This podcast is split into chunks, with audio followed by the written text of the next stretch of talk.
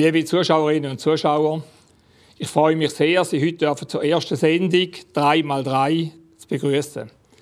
3x3 ist ganz ein spezielles Gesprächsformat. Ein Format, wo drei Personen, die in der Öffentlichkeit sich engagieren, zusammenkommen und drei Themen diskutieren. Aber nicht drei Themen, die irgendeine Redaktion ausgesucht hat und jetzt auf den Tisch legt, sondern drei Themen, wo jeden einzelnen von denen da vorne persönlich interessiert. Weil jeder bringt sein Thema selber mit und heute wird das Thema jetzt in dem kleinen Dreiergremium diskutiert. In der Diskussionsrunde von heute sind anwesend der Jerome Mückler. Der Jerome Mückler ist der Direktor von der IAK Thurgau, also von der Industrie- und Handelskammer im Thurgau und damit eine Person, die sehr stark mit Wirtschaft, mhm. aber auch finanzpolitischen Fragen regionalpolitische Fragen, internationale Fragen beschäftigt ist. Herzlich willkommen, Jerome Mückler. Danke. Zu meiner Linken der Martin Lörtscher. Der Martin Lörtscher ist der CEO von Hugelshofer, damit der Chef von dieser grossen Transportunternehmung, die man im Thurgau sicher sehr gut kennt. Er ist aber bei uns vor allem auch da als Präsident von der Astag Ostschweiz. Die Astag Ostschweiz ist der Verband der Transportunternehmen in der Ostschweiz und darum wird das Thema heute auch in dieser Richtung definiert. Zu meiner Person selber. Mein Name ist Peter Weigelt. Ich bin der Verwaltungsratspräsident der Ostschweizer Medien AG. Heute aber nicht primär da in dieser Funktion, sondern als Unternehmer mit verschiedenen Engagements in der Ostschweiz und als Altparlamentarier. Ich bin während drei Amtstouren für die FDP St. Gallen im Nationalrat gesessen. Soweit die kurze Einführung. Wir gehen jetzt aber direkt in die Diskussion. Wie gesagt, drei Themen im 3x3. Jeder Gesprächspartner bringt ein Thema mit. Jerome Mückler, was ist dein Thema heute? Ich bringe heute die Beziehung von der Schweiz zur Europäischen Union mit. Ähm, wir haben, äh, oder der Bundesrat hat den Mai von dem Jahr äh, Verhandlungen zum institutionellen Rahmenabkommen abgebrochen eine siebenjährige Verhandlung und hat somit einen Schlusspunkt gesetzt auf eine, ja, auf eine Entwicklung, die eigentlich aus unserer Sicht wichtig wäre. Es ist so, dass wir als Industrie- und Handelskammer, als äh, Stimme der exportierenden Unternehmen im Thurgau, den international tätigen Unternehmen natürlich äh, an einem guten Marktzugang interessiert sind. Gleichzeitig ist es aber auch ein persönliches Thema, das mir am Herzen liegt. Äh, ich bin ein Mensch, der, ja, ich sage jetzt, äh, sich auch international bewegen tut und äh, gern auch im Austausch mit anderen ist. Und ich glaube, es ist wichtig, dass wir in der Schweiz äh, wieder weiterkommen, was das Thema Europa anbelangt. Ähm, es ist so, dass ziemlich genau vor 29 Jahren hat äh, der Bundesrat damals, wenn man so will, die Erbsünde begangen, indem es ein unterschriebenes Beitrittsgesuch hat äh, zur Europäischen Union, was äh, dazu geführt hat, dass äh, im 92 die DWR-Abstimmung äh, ja, ganz knapp abgelehnt worden ist. Äh, das hat auch der Aufstieg zu, von, von Christoph Bloch und seiner SVP zur Folge gehabt, die nächsten Jahrzehnte. Und wir sind heute eigentlich knapp 30 Jahre äh, noch nicht wirklich weiter. Wir haben zwar die bilateralen Verträge entwickelt. Das ist, äh, ich sage jetzt, äh, EWR Light in dem Sinn, dass wir die Schweizer können heranführen können. Es ist aber immer ein Provisorium gewesen. Ich glaube, wir müssen uns bewusst werden, dass das nicht ein, Status quo ist, wo so angedenkt worden ist von der Schweizer wie auch von der europäischen Seite. Und heute stehen wir eigentlich vor der Situation, dass wir äh, die Verträge haben, sie erodieren langsam. Wir haben ein Beispiel aus der medizinaltechnischen Branche, die bereits schon Probleme hat, ähm, um in europäischen Binnenmarkt äh, bequem und einfach Produkte zu bringen. Und äh, wir stehen innenpolitisch vor einer Blockade. Also wir haben heute, äh, jeder weiß, warum das, das nicht soll funktionieren mit dem Rahmen, mit dem institutionellen Rahmen. Aber keiner in der Schweiz oder ganz wenige haben wirklich irgendwie den Willen und den Mut zu sagen, das wollen wir, das brauchen wir und so setzen wir es um. Sondern es wird eigentlich permanent Madig geredet und man gaukelt dem Volk ein bisschen vor, dass es unmöglich wäre. Und ich bin der Meinung, dass es heute äh, Mehrheit im Volk gibt, vielleicht auch für äh, verschiedene Varianten von einem Zugang zum europäischen Binnenmarkt. Aber ich glaube, die Strategie, die der Bundesrat jetzt aufgezeigt hat, die nächsten drei, vier Jahre mal nichts zu machen und abzuwarten, schauen, wenn Wahlen sind in Bern und nachher in Brüssel und dann währenddem ein Gespräch führen, das kann keine äh, zukunftsgerichtete Perspektive sein. Ja. Ich glaube einfach eben, du hast es richtig, Sie haben es richtig gesagt, Entschuldigung, es ist äh, im Moment sehr blockiert, die ganze Situation. Ähm, wir sind uns, glaube ich, alle einig, dass eine Anbindung an die EU für die Wirtschaft unabdingbar ist.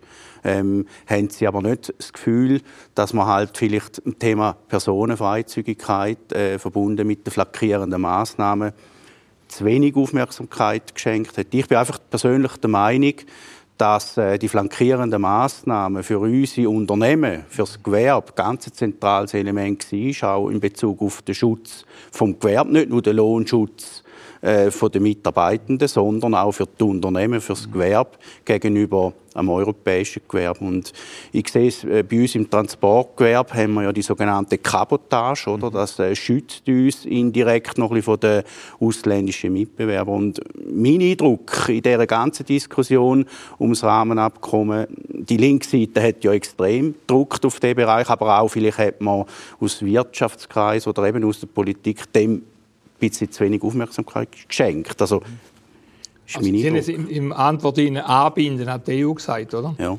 Und persönlich glaube ich jetzt auch ein bisschen aus einem politischen Aspekt, vielleicht weniger wirtschaftlich, mehr politisch, ein Anbinden an die EU, glaube ich, das ist unrealistisch. Ist jetzt ja. vielleicht eben schwierig, aber ein Anbinden im Sinn von fast einer Integration, das ist wahrscheinlich so nicht kompatibel ist mit unserer Rechtssituation. Aber wir müssen Lösungen nennen, das ist unbestritten. Ja, also ich glaube auch, also ich glaube, was wir uns in der Schweiz wirklich absolut mehrheitlich einig sind, wir wollen nicht in die EU. Und das ist ja gut.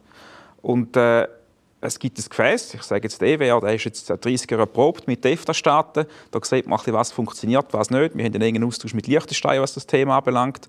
Ähm, ich glaube, es gibt Lösungen, die für das geeignet sind.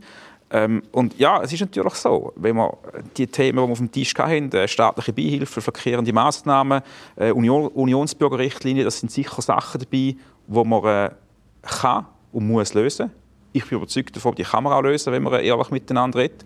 Ich habe das Gefühl, der, der, der Verhandlungsabbruch, der hätte mir noch nicht geholfen, oder?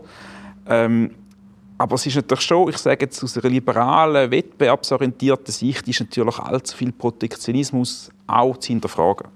Ja, ähm, aber jetzt gerade, wenn man die EU-Wirtschaft jetzt anschaut, insgesamt Strukturen, dann hat der liberale Ansatz natürlich sehr wenig verloren heute. Sehr in der EU? In der EU. Ja, absolut. Und wenn wir näher an die EU angehen, und die EU hat das Recht natürlich, zu sagen, wer mit uns zusammen schafft, muss auch dabei sein, und eins zu eins. Mhm. Es gibt nicht irgendwie die Halbschwangerschaft, sondern absolut. entweder voll oder gar nicht. Und ob wir wirklich mit unserer Struktur, mit unseren Volksrechten und allem in das System rein können, schaue ich auch als extrem schwierig an. Und darum hat das Rahmenabkommen für mich ein paar Sachen gehabt, die wir weiter diskutieren müssen. Mhm. Auf einen, Ansatz, einen völlig neuen Ansatz finden, schaue ich als unrealistisch an, mhm. weil den gibt es nicht. Mhm. Und das Rahmenabkommen war wahrscheinlich einmal die Basis von dem, was machbar wäre. Mhm. Vielleicht hätte man im Rahmen von dem noch diskutieren können. Mhm. Aber ganz etwas Neues, etwas ganz anderes fraglich für mich. Also ja, sehe ich ähnlich. Und von Seiten EU ist ja der Schweiz immer ein bisschen vorgeworfen, man will Rosinenpickerei betreiben.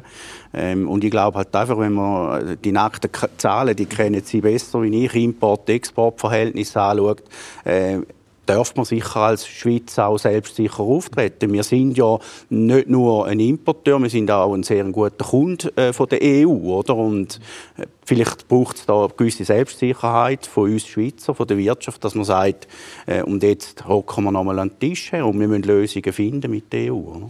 Also was mich stört, jetzt auch aus Verbandssicht, aber auch persönlich, ist, dass wie der, der, der, der luftleere Zustand man weiß nicht, was man will. Also wenn man sagt, äh, Freihandelsabkommen ist zu wenig, da hätten wir. Ähm, EU-Beitritt wollen wir nicht, das ist auch richtig. Also müssen wir irgendetwas dazwischen finden. Aber wir wissen eigentlich nicht genau, was wir gerne hätten. Wir müssen, da wissen wir nicht, da wollen wir nicht, da wollen wir nicht. Selbst können wir vielleicht noch darüber reden, ist aber schwierig.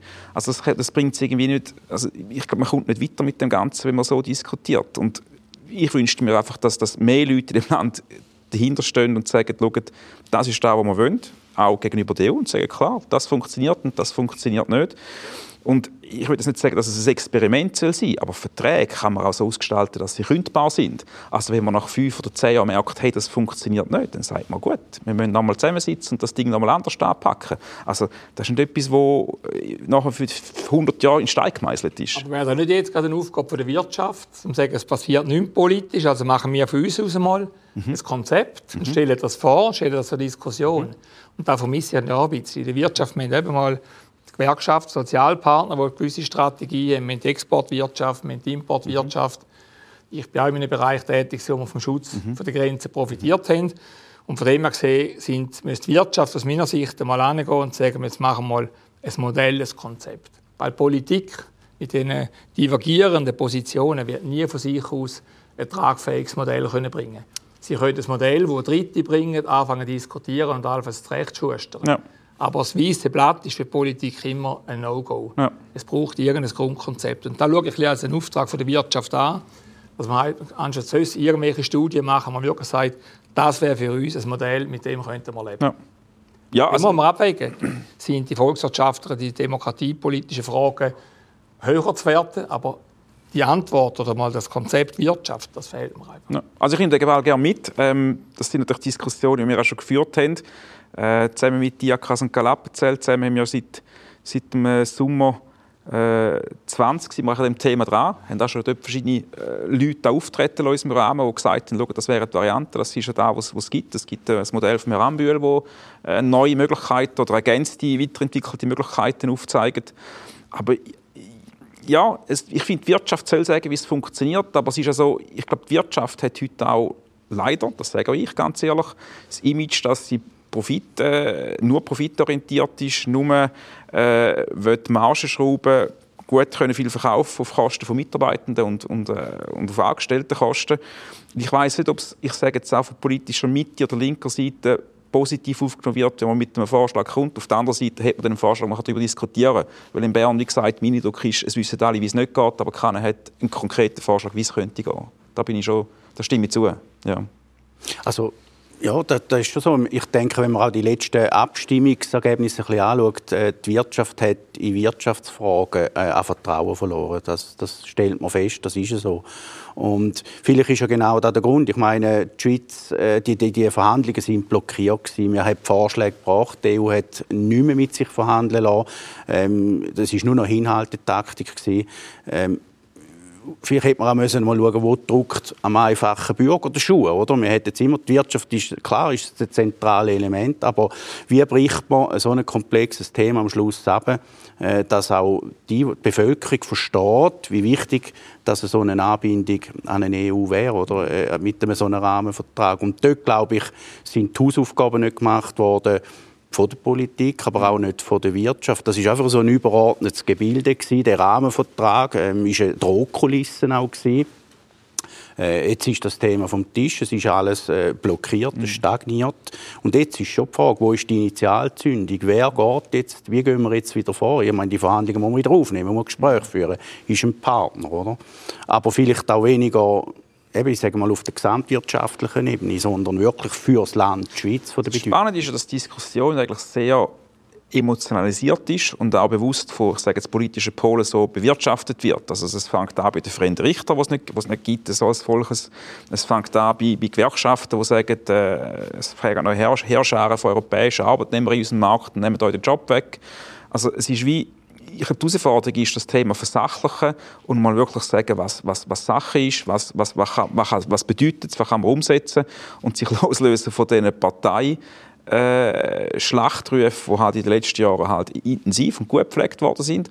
Auf der anderen Seite muss ich auch sagen, bin ich aber auch zuversichtlich, dass man auch eine Volksabstimmung oder eine Diskussion im Volk gut könnte führen wenn ich das Resultat zu der Abstimmung, äh, zu den Begrenzungsinitiativen anschaue, wo ja klar abgelehnt worden ist, das heißt, dass die Bevölkerung offenbar, oder der Großteil der Stimmbevölkerung sagt, mal, so wie wir es jetzt haben, das ist für uns irgendwo Stimmung und auf dieser Basis könnte man schon weiter diskutieren.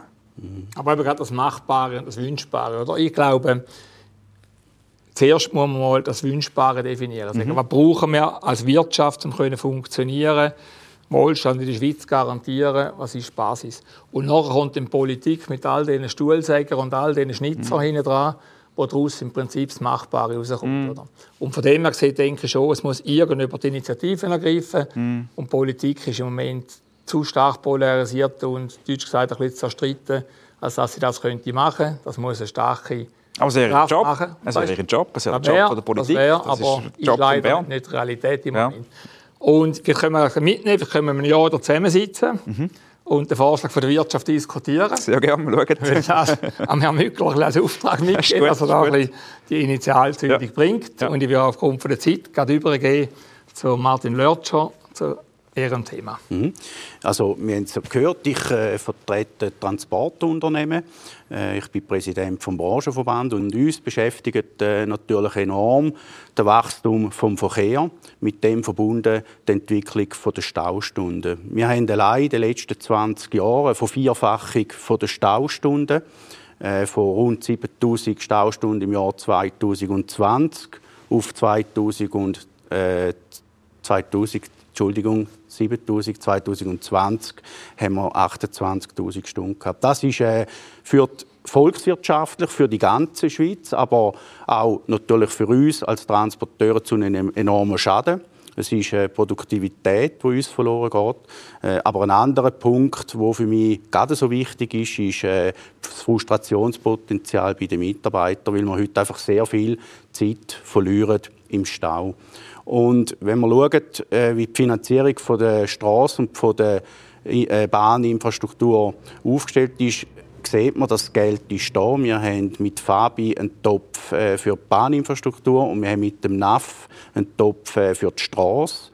Ähm, jetzt ist einfach das Problem, dass Infrastrukturprojekte immer sehr lange Planungs- und Zeithorizonte haben. Und wir haben die dritte Röhre Rosenberg Autobahn, oder wenn man denkt, 1987 eröffnet worden, der Autobahntunnel, jetzt redet man von einem Ausbau, eine dritte Röhre.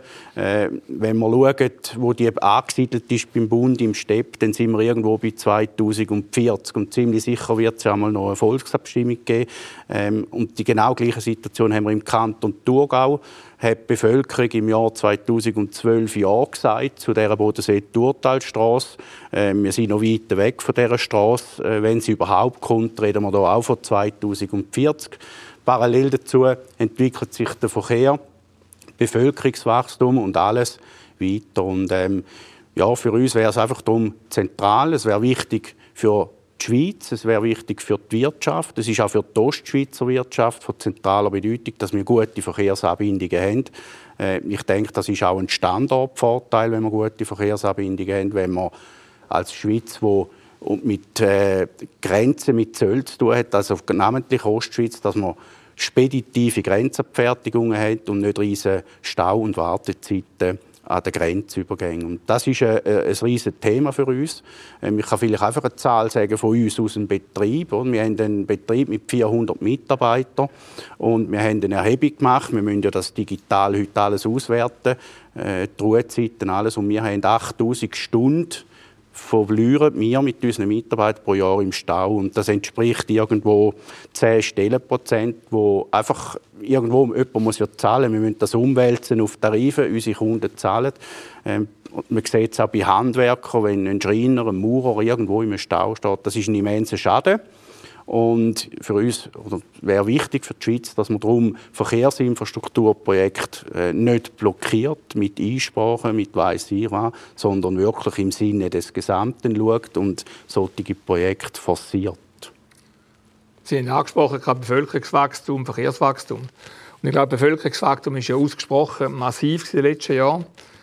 Und das ist auch etwas, wenn man jetzt rein den politischen Aspekt anschaut, je mehr Leute da sind, je mehr Leute sind tangiert vom Verkehr, je mehr Leute sind vom Lärm und von weiss sie brauchen selber den Verkehr auch, selbstverständlich, aber sie fühlen sich auch wieder tangiert.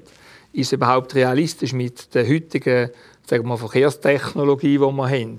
Oder müssen wir nicht hingehen und sagen, man muss nicht investieren in den Ausbau der traditionellen Verkehrsinfrastruktur, sondern sagen, man muss die ganz neu haben ganz andere Konzepte haben, Cargo Souterrain und andere Sachen, müssen wir nicht davon ausgehen, dort müsste man ran, wo man weniger würde auf Widerstand stoßen von der Bevölkerung und schneller könnte reagieren. Mhm. Und ich glaube, wäre ja so, wäre ein IAK Thurgau oder ein IAK St. Gallen, wo ja der periphere Lage natürlich doppelt gestraft ist, wenn der Flaschenhals Zürich da ist mhm. und dann auch noch die regionalen Flaschenhals und Grenzen auch. Mhm.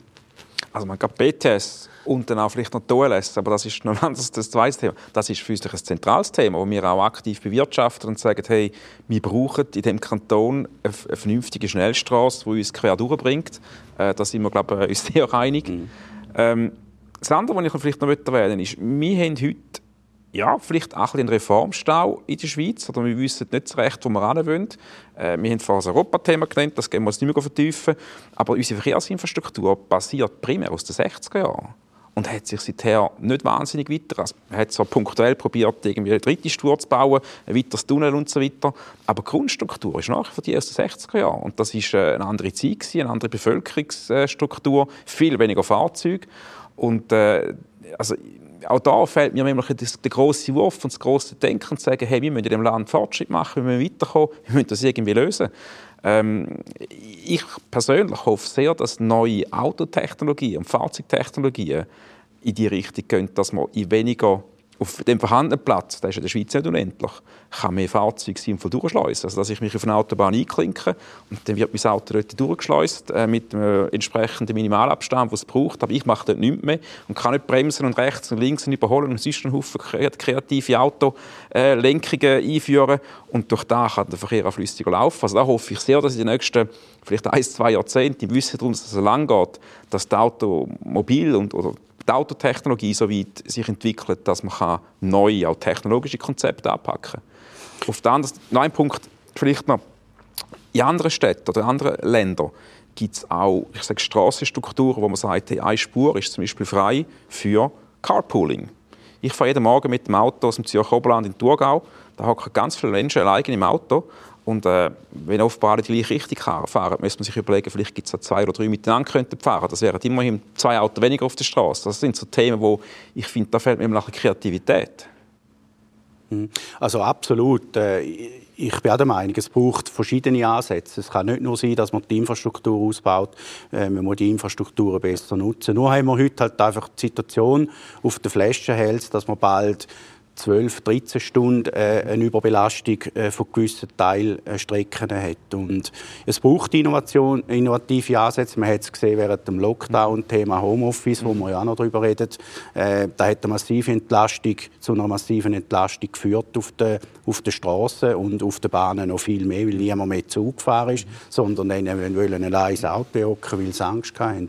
Ähm, was ich aber gesagt habe, ich glaube, die, die grossen Würfe haben wir im Bereich Bahninfrastruktur schon gemacht mit der NEAT, wo wir wirklich äh, gewaltige Investitionen gemacht haben, ein Vorzeigeprojekt äh, realisiert haben. Auf der Straße äh, haben wir die grossen Würfe nicht gemacht, mhm. das ist so. Oder? Ähm, und dass man Mobility Pricing und äh, Road Pricing und alle die verschiedenen Ansätze, die man verfolgt, ich äh, bin nicht Fan von diesen Lösungen, ganz klar nicht, aber äh, die wird es brauchen, das mhm. ist so. Aber einfach glauben, dass man dann mit diesen Methoden äh, den Verkehr, also den Wachstum, die äh, Mobilität kann reduzieren oder einschränken glaube ich nicht, weil für mich gehört Mobilität auch zum, man kann fast sagen, zum Grundrecht, mm. ähm, dass man die kann sicherstellen im Land und äh, man kann sie verteuern oder zu gewissen Zeiten verteuern, aber eine Art, ein zeitgemäßer Ausbau der Infrastruktur ist Auf, Aufgabe vom Staat mm. und der wird heute nach meiner Einschätzung nicht gut wahrgenommen. Mhm. Aber es ist nicht so, dass heute ein alle, ähnlich wie beim Rahmenabkommen, alle schieben sich ein um den Namen, man weiß nicht genau was. Die einen wollen mehr Natur, die anderen wollen ruhig, die anderen wollen mehr Geschwindigkeit und so weiter. Müssen wir nicht da als Beispiel, ich jetzt gerade durchgehen, wenn man so ein Projekt hat, so eine Straße hat, als, als Kanton angehen und sagen, wir realisieren die Straße.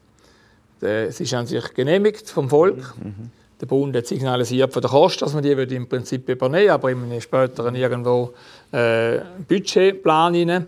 Und von dem her sie sagen, nein, wir finanzieren den nach Kraftakt selber mhm. und der Bund soll uns jetzt zu einem späteren Zeitpunkt zurückfinanzieren. Und da habe ich einfach das Gefühl, man tut überall ein bisschen warten, schauen, die anderen sollen machen, aber dass man irgendjemand geht und sagt, wir haben ein örtliches Problem, wir lösen das, ziehen es durch, das fehlt mir ein bisschen. Und fehlt mir ein bisschen sagen wir, Kraft und, und der Wille der kantonalen Regierungen, auf ihrem Bereich etwas zu machen. Wenn man aus St. Gallen diskutiert, jetzt St. Gallen Stadtautobahn, oder? Da ist immer das Astra und da ist der Bund und der Bund, man kann nicht wegen dem Bund und so weiter. Sagen, nein, jetzt ziehen wir durch, dann machen wir halt wie im Zürich Oberland eine kantonale Autostraße oder eine kantonale Autobahn und suchen später die Lösung. Ich glaube, dem passiert was. Aber wenn man das in einem gesamteidgenössischen Konzept anschaut, dann passiert nichts, weil Genf hat andere Probleme als St. Gallen mhm. und Tessin hat andere als Basel. Ja. Ja, man hat, äh, man hat natürlich mal auch im Abstimmungskampf das Thema diskutiert und man wollte vermeiden, dass es einen Flickteppich gibt und jede, jede, jedes Dorf oder jede größere äh, Stadt, Weinfelden und so weiter für sich eine Umfahrung wieder planen und am Schluss haben wir äh, von, von Bonau bis auf Arbon zehn Umfahrungen und ähm, da hat man wollen, äh, umgehen. Die Straße ist in Netzbeschluss vom, vom Bund und, und ehrlich, fairerweise müssen wir auch sagen, hätte der Bund nie in Aussicht gestellt, äh, den Löwenanteil der Kosten zu übernehmen, hätte in einer Volksabstimmung natürlich auch keine Chance gehabt. Da glaube ich, es ist jetzt mit 54 Prozent schon relativ knapp gewesen.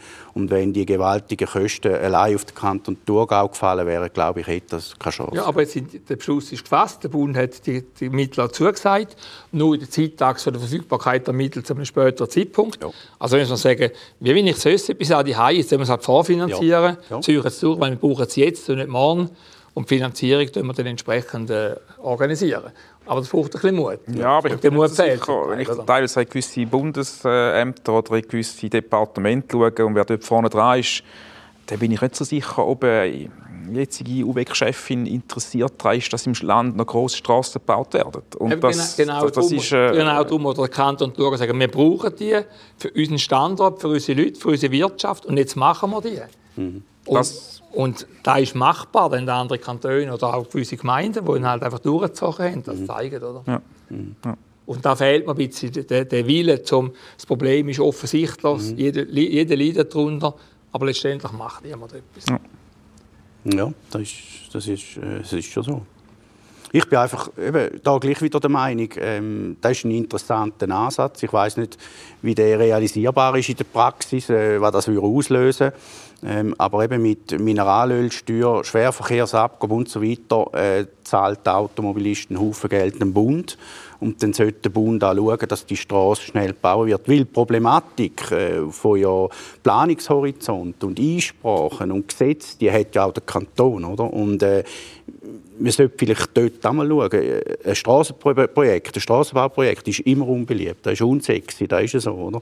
Äh, aber dort, was wirklich notwendig ist, dass man halt einfach ja, das Verbandsbeschwerderecht, das ist, das ist ein heißes Eis, aber da, bin ich natürlich ein völliger Gegner von dem Verbandsbeschwerderecht, dass man halt dort auch muss sagen, so und jetzt muss ich nicht mit China vergleichen, wo dann äh, Häuser und Leute umgesiedelt werden, aber dort wird innerhalb von zwei Jahren Straße bauen, wenn es eine braucht und, und wir haben 30 Jahre. Ja, aber eben, solange wir die Beschwerden haben, alles drum und dran, und Möglichkeiten haben, die Einsprachemöglichkeiten, muss man früh anfangen, damit man die Zeiten, weil wenn ich erst ja. in fünf Jahren anfange, in zehn Jahren, habe ich genau gleich den Puffer mhm. von diesen Sachen und das müssen wir entsprechend wirklich früh anfangen. Ja, ja. Bis das alles durch ist, ist genau die Bereitschaft vom Bund für die Finanzierung vielleicht anders. Mhm. Also ich bin noch ein bisschen zu kreativ, wenn ich jetzt alles jetzt irgendwie auf Automobiltechnologie und Straßenideen setze. Aber ich meine, auch das zeigt es im Ausland. Es gibt Orte, wo es doppelstöckige Autobahnen gibt. Da fährt es unten in die Richtung, und oben in die Richtung. Und da wird kein neues Land verschwendet und gar nichts. Man baut einfach einen zweiten Stock drauf. Wenn es nicht gerade eine Tunnelsituation ist, dann ist das technisch, müsste eigentlich machbar sein. Mhm. Aber da habe ich das Gefühl, ist immer so ein der Willen und die Perfektion, die man in der Schweiz hat und was möglich ist und was nicht, ist so ein bisschen ja, man denkt nicht so rechts und links noch in drei Varianten. Mhm. Und wenn ja. man um Zürich den Nordring doppelstöckig machen und eine Richtung so, eine Richtung so, ist jetzt ein bisschen einfach ausgedrückt, aber ich kann mir vorstellen, so Lösungen würden auch helfen, um das Ganze flüssiger zu gestalten. Ich würde so Lösungen begrüßen. Ja. also eben, wir haben, äh, Sie haben es angesprochen, Gauger-Sutter ist natürlich ein hochspannendes ja. Infrastrukturprojekt in, in, der Schweiz, vor allem für den Güterverkehr. Ähm, es gibt Studien von der, von der HSG Logistik, die sagt, bis 2050 verdoppelt sich der ganze Güterverkehr nochmal aufgrund von E-Commerce, von Versandhandel und so weiter. Äh, darum äh, ist auch ein Projekt, das wir als Strassentransporteure unterstützen. Wir finden das ein wichtiges Projekt, genau gleich auch wie der Ausbau der Bahn. Äh, wir würden viel mehr Güter auf die Bahn verlagern, wenn man die Trassenverfügbarkeit sichergestellt hat. Also heute sind wir einfach an der Grenze äh, um überhaupt noch mehr Güter auf die Schiene zu verlagern, weil der, Personal, der Personenverkehr so viele Trassen beleidigt. Und wenn man jetzt gerade vor einer Woche gehört hat, wie Frau Sommaruga den neuen Verlagerungsbericht präsentiert hat, dann äh, hat man immer noch gesagt, ja, es werden noch nicht so viele im alpenquerenden Verkehr ähm, verlagert, wie das Ziel war ursprünglich. Äh, und parallel dazu wird man in der Schweiz den kombinierten Verkehr fördern. Äh, man will die LSVA-Rückerstattungen noch verlängern. Äh, das sind alles sehr spannende Ansätze, aber ich aus der Praxis muss einfach sagen, äh, solange wir jetzt Telefon bekommen von, von einer Bahn, und wo sagt, du, wir haben jetzt halt morgen keinen Lokführer, sofort alles auf die Straße. Oder der Zug kommt gar nicht, weil man einen Personenzug dazwischen äh, schieben Dann sind wir da noch weiter weg von Förderung. Und, und, und auch dort muss man die Infrastruktur ausbauen. Es braucht zwei Gleise. Äh, auch da haben wir schon in der Schweiz x Beispiele gesehen, wie lange das gegangen bis, bis solche Projekte realisiert worden sind. Und ja, wir sind immer mehr Leute, der Konsum steigt, äh, die Infrastruktur wollen wir, können wir, können wir nicht ausbauen. Irgendwo, glaube ich, dann einfach kommt dann auch mal ein Kollaps, oder? Ich glaube, keine Lösung auf dem Tisch, aber sicher der Aufruf für unkonventionelle Lösungen, doppelstöckige Autobahn unter dem Boden, einfach das Prinzip da wir haben, optimieren oder den aus den Augen, aus dem Sinn, gerade als die Sprache Problematik ist. Ich würde etwas anhängen bei meinem eigenen Thema. Mein Thema, das ich bringen will, heisst Homeoffice. Nicht zusammen mit Corona, wenn wir weglassen, die Diskussion, sondern Homeoffice hat ganz eine enorme Entwicklung genommen. Vor der Corona-Zeit ist pro Woche Arbeitszeit im Schnitt etwa 10 Stunden sind in einem Homeoffice äh, erfüllt worden. Heute sind das dreimal mehr bis viermal mehr. Und das hat Einflüsse und Auswirkungen auf ganz viele Bereiche des Lebens. Thema Verkehr haben wir ausgesprochen gesehen. Äh, Pendlerzüge, zum Teil fast leer. Äh, wir haben auf leere Büroflächen ich habe hinter mir eine Darstellung, wo man sieht, etwa 70 Prozent der Büroflächen sind 2019 genutzt in der Schweiz. Mhm. Und sind, im schlechtesten Punkt sind es etwa 10 Prozent Und es erholt sich nicht mehr groß. Also es bleibt tief. Also das Homeoffice-Thema wird uns noch über lange Zeit beschäftigen und es wird vor allem einen Trend geben, bin ich überzeugt. Und der Trend hat positive wie negative Einflüsse. Einer der positiven, wenn ich jetzt uns als Ostschweizer anschaue, ist sicher der, dass unsere hohe Lebensqualität nochmal eine größere Bedeutung bekommt, wenn man in dieser auch arbeiten kann. Und nicht jeden Morgen muss aus der hohen Lebensqualität in Rush und auf der Autobahn und in die Bürosilos in Zürich, sondern kann von die aus arbeiten. Es gibt aber auch Herausforderungen selbstverständlich in diesem Bereich. Das ist die ganze IT-Technologie, die muss besser ausgebaut werden. Auch dort haben wir heute Stau. Ja. Es sind zum Beispiel, wenn ich Gemeinden viele Leute Homeoffice machen, ist die Frage, gibt es irgendwie ganz andere Angebote für Verpflegung, Mittagessen, Betreuung von Kindern und so weiter. Das alles Thema ist mit verbunden. Und von dem her glaube ich, ist Homeoffice für mich ein gutes Thema, um mal ein bisschen in die Tiefe zu schauen, in die Distanz zu schauen und zu sagen, was könnte sich verändern, wenn man neue Technologien, wenn man neue Gesellschaftsformen, neue Arbeitsformen zusammenbringt. Mhm. Hat die IHK sich mit dem Thema schon auseinandergesetzt? Gibt es da Überlegungen? Wie man zum Beispiel den Standort fördern mhm. gerade unter diesen Aspekten? Ja, also ich muss sagen, bei uns ist äh, das Homeoffice-Thema als solches eigentlich äh, sicher schon vor Corona auf dem Radar gewesen. Es hat aber die ganze Thematik während Corona natürlich massiv aufgespült und beschleunigt weil es hat eine Zeit gegeben, wo eine Homeoffice-Pflicht bestanden hat, wo man hat müssen, sich technisch möglichst schnell irgendwie eine Lösung finden und dass man es machen kann. Es hat auch unser Geschäftsstelle betroffen. Ähm, und äh, wir sind uns einig, in der Ostschweiz haben wir viel produzierende Betriebe. Also wir sind äh, sehr solide durch die Corona-Krise gegangen, weil wir nicht nur Dienstleister haben oder nur Tourismus. Und dort gibt es halt auch viele Arbeitsplätze, die nicht am Homeoffice arbeiten. Also es ist schon, Homeoffice ist etwas, wo ich sage jetzt Dienstleister, kaufmännische Tätigkeiten, IT, also überall, wo halt irgendwie Computer und ein Bürotisch vorhanden ist, funktioniert. Aber es gibt einen großen Teil von der ähm, Industrie, von den Grossunternehmen, die das nicht machen können. Und ich glaube, die Herausforderung ist sicher so herauszufinden, ähm, wo mag es leiden, wo nicht. Ähm, vielleicht aus meinem eigenen Beispiel heraus, nach der Hochphase von der Homeoffice-Pflicht sind wir extrem froh gewesen, dass wir wieder können uns im Büro treffen können, uns austauschen ähm, Ich bin zeitweise auch alleine im Büro, gewesen, die anderen beim Team haben daheim gearbeitet. Ähm, es ist auch ein bisschen Vereinsamung, oder ich zumindest habe es so erlebt, dass ich bin nicht sicher, ob der Homeoffice sagen, wie man jetzt überall predigt wird, die alleine Glückseligkeit äh, bringen wird. Aber ich glaube, der Mix und die Flexibilität, und da gehört sicher auch das Thema dazu, das wir bei dir anschauen, die ist die Vereinbarkeit von Beruf und Familie zum Beispiel. Die ist unter Umständen mit, einer, mit, einer, mit einem ergänzten Homeoffice zum normalen Arbeitsplatz sicher besser äh, machbar ähm, gleichzeitig auch die Straße. Also ich bin ein Autopendler, das gebe ich offen ehrlich dazu. Ähm, ist natürlich in dieser Zeit fantastisch gewesen, oder? Also das hast du einfach können bequem zufahren, hast nie müssen überlegen, ob du noch eine halbe Stunde länger brauchst oder nicht. Und ich glaube, wenn wir das können, den Gesamtkontext einordnen und sagen, hey, der Arbeitnehmer kann daheim konzentriert die Arbeit machen, sofern das den Arbeitsplatz zulässt. Er kann vielleicht dann auch bequem um halb sechs irgendetwas anschliessen machen, wo nicht zuerst noch heimpendeln. Es entlastet die Verkehrsinfrastruktur, dann ist es sicher ein Thema. Ähm, auf der anderen Seite braucht es aber Infrastruktur, ich sage das Glasfasernetz, äh, schnelles Internet, äh, das sind die Voraussetzungen, die es dann zwingend braucht, weil sonst funktioniert das nicht, oder? Also wir haben auch global erlebt in dieser Zeit, dass äh, Videokonferenzen mühsam sind, wenn irgendwie immer den gleichen Bildschirm geführt und der gleiche ruckelt und so. Also das sind Themen, die wir dann auch lösen müssen. Aber ich glaube, Sie haben etwas ganz Wichtiges gesagt, äh, darum würde ich noch einmal darauf ja. eingehen, und zwar ich sehe, es kann zu einer Entwicklung von einer Zweiklassengesellschaft führen, weil ich habe erlebt, dass äh, Baugeschäft, grosse Baugeschäfte, das Büro ist verwaist und die Leute sind am Morgen auf dem Werkhof, gehen in ein Auto, schon mit Schutzkonzept und fahren auf die Baustelle. Und da muss man, glaube ich, schon aufpassen, dass man nicht so eine elitäre, ähm, elitäre Gruppe schafft, Bürolisten, die sind sonst ja schon aus, aus produktiver Sicht eher immer die, ja, die haben es halt schon schön dort ein bisschen im Büro hocken, oder? Und dass man das nicht noch verstärkt, ähm, dass eine sinnvolle Sache ist, in gewissen Bereichen glaube ich auch, es ist eindeutig so, aber ja, die andere Thematik sehe ich äh, für mich als Chef, die Führbarkeit der Leute ist natürlich extrem schwierig und es gibt Leute, die können mit dem umgehen. Äh, es gibt aber sehr viele Leute, die können mit dem auch nicht umgehen. Und da braucht man, wenn man physisch äh, Leute führt, ist es schon schwierig. Die einen brauchen enge Leitplanken, die anderen kannst du eher äh, eine lange Leine lassen. Äh, und das ist äh, wahnsinnig anspruchsvoll. Und da gibt es auch verschiedene Studien, die sagen, ja, ist Homeoffice wirklich produktiver, ist es nicht produktiver?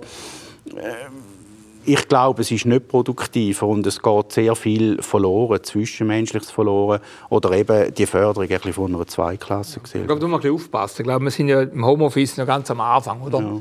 Das heißt, die Leute müssen das auch zuerst lernen. Mhm. Man muss die Instrumente haben, man muss die Führungskultur, man muss die Teamkultur anders aufbauen. Und ich glaube, das Leben lang im eigenen Büro, das funktioniert nicht. Der Kontakt braucht es. Mhm. Aber wenn nur ein, zwei Tage mhm vor allem Pendler nach Zürich, das ist klar, der örtliche Handwerker, auch ein Lastwagenfahrer, der Lagerist, der, der Material schafft, einfach Kundenkontakt hat, der ist draußen. Aber wenn man schaut, wie viele Pendler heute nicht mehr auf Zürich pendeln, weil sie die heim arbeiten dann tut das gerade jetzt, mhm. sagen wir, das Verkehr, mhm. Eisenbahn, sieht man, wie das entlastet wird. Und ich glaube, da müssen wir eben auch versuchen, an den Stellschrauben zu drüllen, die sinnvoll sind, die machbar sind. Und die könnte man die einen und anderen flankierende Lösung auch machen. Mhm. Und ich glaube weiterhin, dass es, glaube ich, halt in der Sache liegt, dass das mehr Bedeutung wird haben für das Lebenskonzept der Leute, oder? Und dass eben dann wir als Region da unter Umständen massiv können profitieren können. Mhm. Letztendlich auch finanziell, weil die, der ganze Steuermix und die Verrechnereien laufen nachher anders, wenn die Leistung an einem anderen Ort erbracht wird. Auch ökologisch, oder? Ich meine, wenn man sieht, äh, CO2 reduzieren ist ein Riesenthema in allen Betrieben. Und ja, wenn man das ausweisen kann, dass man mit Homeoffice so und so viele Tonnen CO2 kann reduzieren pro Jahr, ist es, eine, ist es eine sinnvolle Geschichte. Und man hat wirklich etwas unternommen, oder? Dass man, dass man grüner, dass man grüner produzieren kann. Ich habe den zwar noch spannend, die Aussage spannend gefunden, dass ja, für den, der muss draussen arbeiten und auf dem Bau ist und so, dass es für den unfair ist. Das mag sein, aber ich finde, das darf jetzt aus meiner Perspektive nicht ein Argument sein, um nicht Homeoffice zu machen. Ähm, ich sehe, dass in einem Betrieb, wo man beides hat, das eine größere Herausforderung ist als vielleicht in einer Bank, wo ich sage jetzt wahrscheinlich 95 Prozent sowieso an einem Computer hocken und so. Und das andere ist halt auch, ich glaube, die Kulturfrage. Also, wie, wie, wie kann man Leute dazu bringen, dass sie sich mit dem wohlfühlen, dass man auch die Leistung messen kann. Also wenn ich, ich sage jetzt als Beispiel, wenn ich äh, von meiner Mitarbeiterin einen Text brauche und der muss heute Abend fertig sein, ist es mir ehrlich gesagt egal, wo sie den Text schreibt. Aber er muss heute Abend fertig sein. Und wenn sie es daheim gut macht, ja, umso besser, oder? Aber äh, ich glaube, das sind schon spannende Fragen, die man nicht einfach so einfach beantworten kann. Und die Kulturfrage, eben, wer hockt denn daheim irgendwie nutzt es aus, schaut nebenan Netflix und äh, meldet sich in, in der Trainerhose noch kurz im Videocall ein, bös gesagt. Ähm, und der andere, der aber sehr intensiv schafft, also wir haben das andere Thema, wo Leute sagen, daheim grenzen sich die Leute weniger vom Arbeiten ab, sie sind länger erreichbar, äh, die Mittagspause findet weniger statt oder die Erreichbarkeit per Telefon ist höher. Also ich glaube, da, das stimmt mir absolut zu. Ich glaube, wir sind am Anfang von, von einer neuen Arbeitsform, die sich auch vielleicht dann muss entwickeln in Form von Regeln oder Sachen, wo, wo die Unternehmen heute die einen weiter sind, die anderen weniger. Aber da kommt noch viel Spannendes. Ich denke, das ist ähnlich wie wir jetzt, wenn wir solche Unternehmungen schaffen. Oder? Wenn neue Konzepte kommen, neue Ideen kommen, neue Entwicklungen, dann gibt es diejenigen, die tun immer ein bisschen warnen, das könnte so und so laufen und man bremst. Und man sagt, nein, wir gehen rein und versuchen, die positiven Sachen zu erkennen mhm. und die zu verstärken. Mhm. Und das Verstärken, denke ich, wäre es gerade für eine regionale Organisation mit IAK Thurgau ich glaube, der Arbeitsplatz Thurgau insgesamt könnte enorm profitieren, mhm. wenn man das gut macht. Gerade als Nähe zur Agglomeration Zürich mhm. könnte das ganz ein starkes Element sein. Auch international. Ich selber bin auch, weiß nicht, zwei Jahre nicht mehr im Flüger gesessen. Mhm. Und früher bin ich jede Woche im Flüger gesessen. Also auch da passiert viel, nicht nur ökologisch, sondern eben auch von der ganzen Interaktion, die da mhm. ist. Wir haben die Zeit bereits ein bisschen überschritten. Ich muss an dieser Stelle die Diskussion auch zum Schluss bringen. Ich möchte bestens danken am Jerome Mügler ja. von der IAK Thurgau, am Martin Lörtscher von Astag Ostschweiz. Wir haben versucht, das dritte, drei Themen unterschiedlich eingebracht von jedem Einzelnen hier anzudiskutieren. Selbstverständlich sind die nicht abschließend. Die Diskussion läuft weiter. Und wir werden weitermachen, ihnen weiter unter 3x3 Personen präsentieren, die ihre Themen einbringen, Diskussion anziehen, Ideen vorbringen, allenfalls auch den Mannfinger heben tun. Ich danke Ihnen fürs Zuschauen. Wir werden auch später wieder 3x3 Sendungen präsentieren auf die Ostschweiz und schalten Sie wieder ein. Schauen Sie rein, welche Themen aktuell diskutiert werden und wo Lösungsansätze und zum Teil auch vielleicht der ein oder andere kreative Aufruf an Sie und an uns alle formuliert wird. In dem Sinn, besten Dank.